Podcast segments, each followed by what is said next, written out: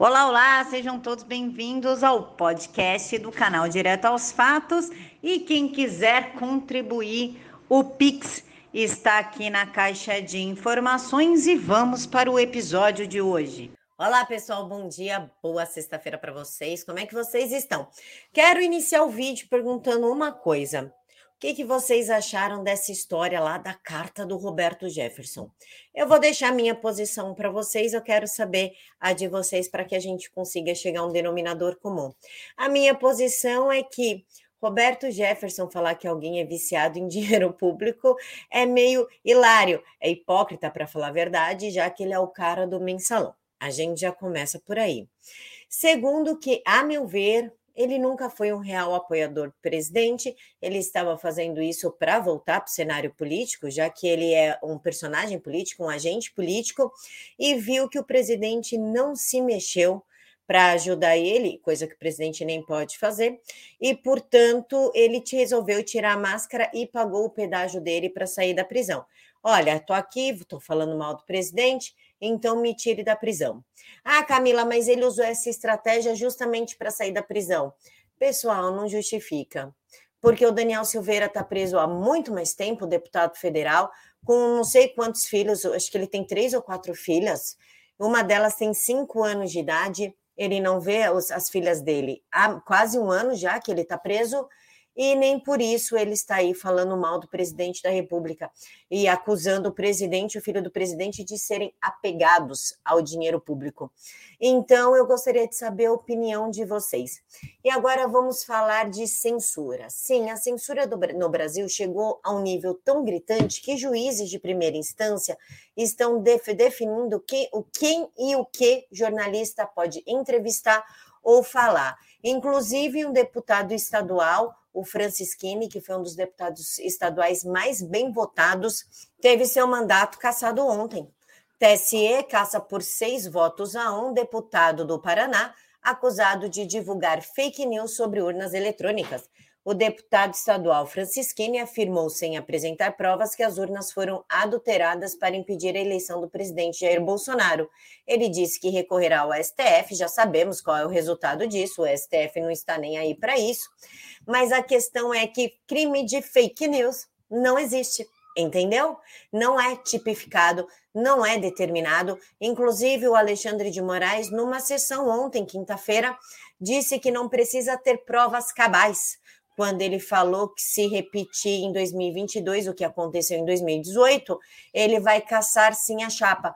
Mas espera lá, quem fez os disparos do WhatsApp, segundo aquele menino, o Hans River, foi o próprio PT. O presidente não fez nada, não tem quaisquer provas. E ele disse que não precisa de provas. Que prova? Para que prova? Basta ter indício. Olha o absurdo que chegamos no Brasil você não precisa mais de provas reais, provas contundentes, tipo aquelas que condenaram o Lula e ele acabou preso e agora ele está passeando por aí porque ele tem o STF nas mãos.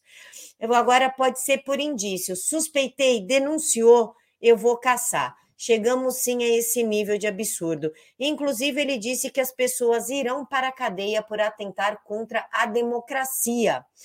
Aspas para o ministro: não vamos admitir que essas milícias digitais tentem novamente desestabilizar as eleições, as instituições democráticas, a partir de financiamento espúrios não declarados, a partir de interesses econômicos também não declarados. Claro que isso só se aplica para a gente, e como é que o ministro vai definir isso? Ué, se você de, defender o Bolsonaro, aí já é a maior prova, o problema é seu, te vira para sair da cadeia depois. Então, nós estamos realmente numa ditadura do Supremo Tribunal Federal, né? na ditadura do Judiciário, e quem manda na coisa toda é Alexandre de Moraes. Mas tem juiz aí de primeira instância botando a zinha de fora e determinando coisas.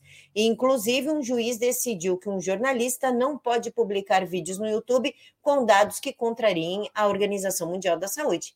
É isso mesmo que vocês ouviram. A Organização Mundial da Saúde virou uma verdade incontestável.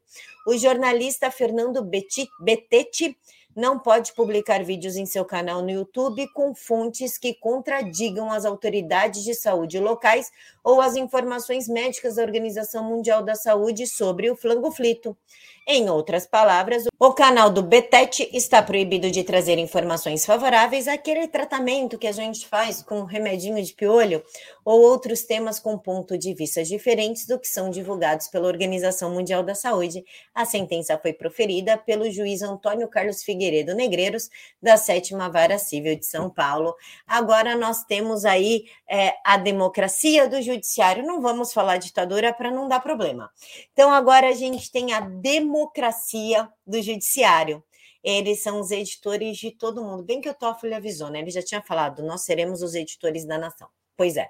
E eles estão levando bem a sério esse trabalho, ao invés de soltar ou prender pessoas. Pessoas que eu digo não são os corruptos, porque esses estão bem garantidos, estão soltos, vocês podem ficar tranquilos, tá? Mas em vez de eles estarem atuando na parte judiciária do país, que é o que cabe a eles, não, eles estão legislando, fazendo trabalho do MP e até de editoria de jornal chegamos a esse absurdo de que um juiz determina o que você pode ou não falar.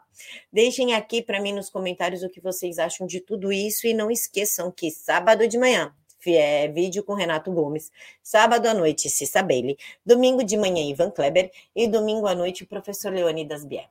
Fiquem todos com Deus e até daqui a pouquinho.